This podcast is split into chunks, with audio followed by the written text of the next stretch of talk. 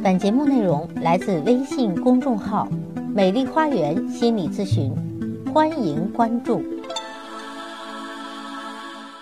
大家好，我是心理咨询师、高级婚姻情感咨询师张霞，欢迎大家来到美丽的心灵花园，解除心灵困惑。那今天要分享的内容是重新认识出轨。为什么我们会出轨？为何快乐的人会有外遇？谈到不忠时，我们真正指的是什么？是一次邂逅，一场恋爱，是社交软件的聊天，又或是按摩店的终极服务呢？为何我们觉得男人出轨的原因是无聊和恐惧亲密，而女人却是寂寞难耐和急需亲密？出轨必须是一段关系的终结者吗？在过去的十年，著名的情感理疗师。在各处旅行，与各地的数百对的夫妻一同合作，并发现了婚姻的不忠，使得他们的生活破碎。出轨是一个简单的暴力犯罪，它会破坏两个人的关系、幸福和自我认同。然而，我们对这个普遍的行为却所知甚少，所以今天的内容是给所有爱过的人。从古至今。男人们几乎都有出轨的许可证，出轨几乎不用付出多大的代价，且许多的生物学和进化论还合理化外遇行为。过去的一夫一妻制是指一生一次，但现在是一次一人。有些人还理所当然的说过：“我在所有的关系里都是一对一。”如今，大家想知道外遇的比例有多少？构成不忠的要素是什么？其实，外遇的主要因素是一段秘密的关系和他人在某种程度上的情绪连接，最后是性爱的化学作用。化学作用是这里的关键词，因为一个充满了欲望和战力的吻可以很有力量且令人着迷。普鲁斯特说过：“要对爱情负责的不是另一半，是想象力。”所以，没有什么比外遇更为简单，没有什么比保住一个秘密更难，没有什么比不真更让人人财两失。让我们把婚姻比作企业，不忠动摇了整个经济框架。当婚姻由浪漫构成，不忠让我们情绪不稳。讽刺的是，过去人们认为不忠是在宅缝中寻求真爱。而现在，我们在婚姻中寻求爱情，却说是不忠毁了婚姻。背叛和不忠粉碎了我们对于爱情怀有的伟大梦想，并使人痛心欲绝。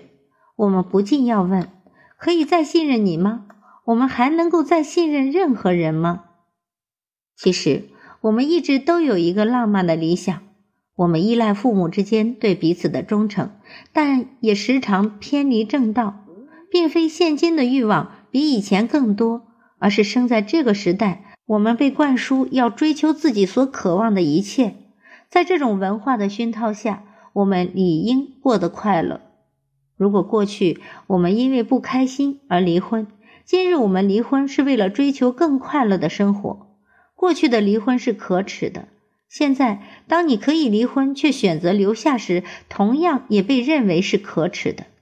可如果我们可以选择离婚，为何外遇仍然存在？难道是家里没有了需要的东西，还是感情已经过了质保期？其实，外遇不仅是种背叛的行为，也是表达渴望和失去的方式。外遇的核心就是对憧憬和向往的一种情绪表达，希望寻求新奇、自主、自由和性的刺激。希望重现自己失去的那一块，或者企图在失落和悲惨的生活中找回活力。那么，当出轨暴露了，夫妻之间可以做些什么呢？首先是有外遇的那一方要主动的认错，然后表达出伤害爱人让你感觉到内疚和自责，尽快的让爱人从痛苦之中解脱。而被欺骗的那一方要做一些能够让自己找回自我价值感的事儿，让爱、好友和各种活动填满自己的生活，让自己重拾快乐和自身的价值。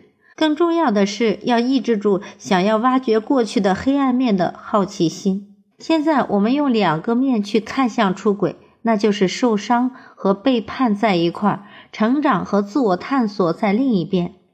出轨对你做过什么？意义又是什么？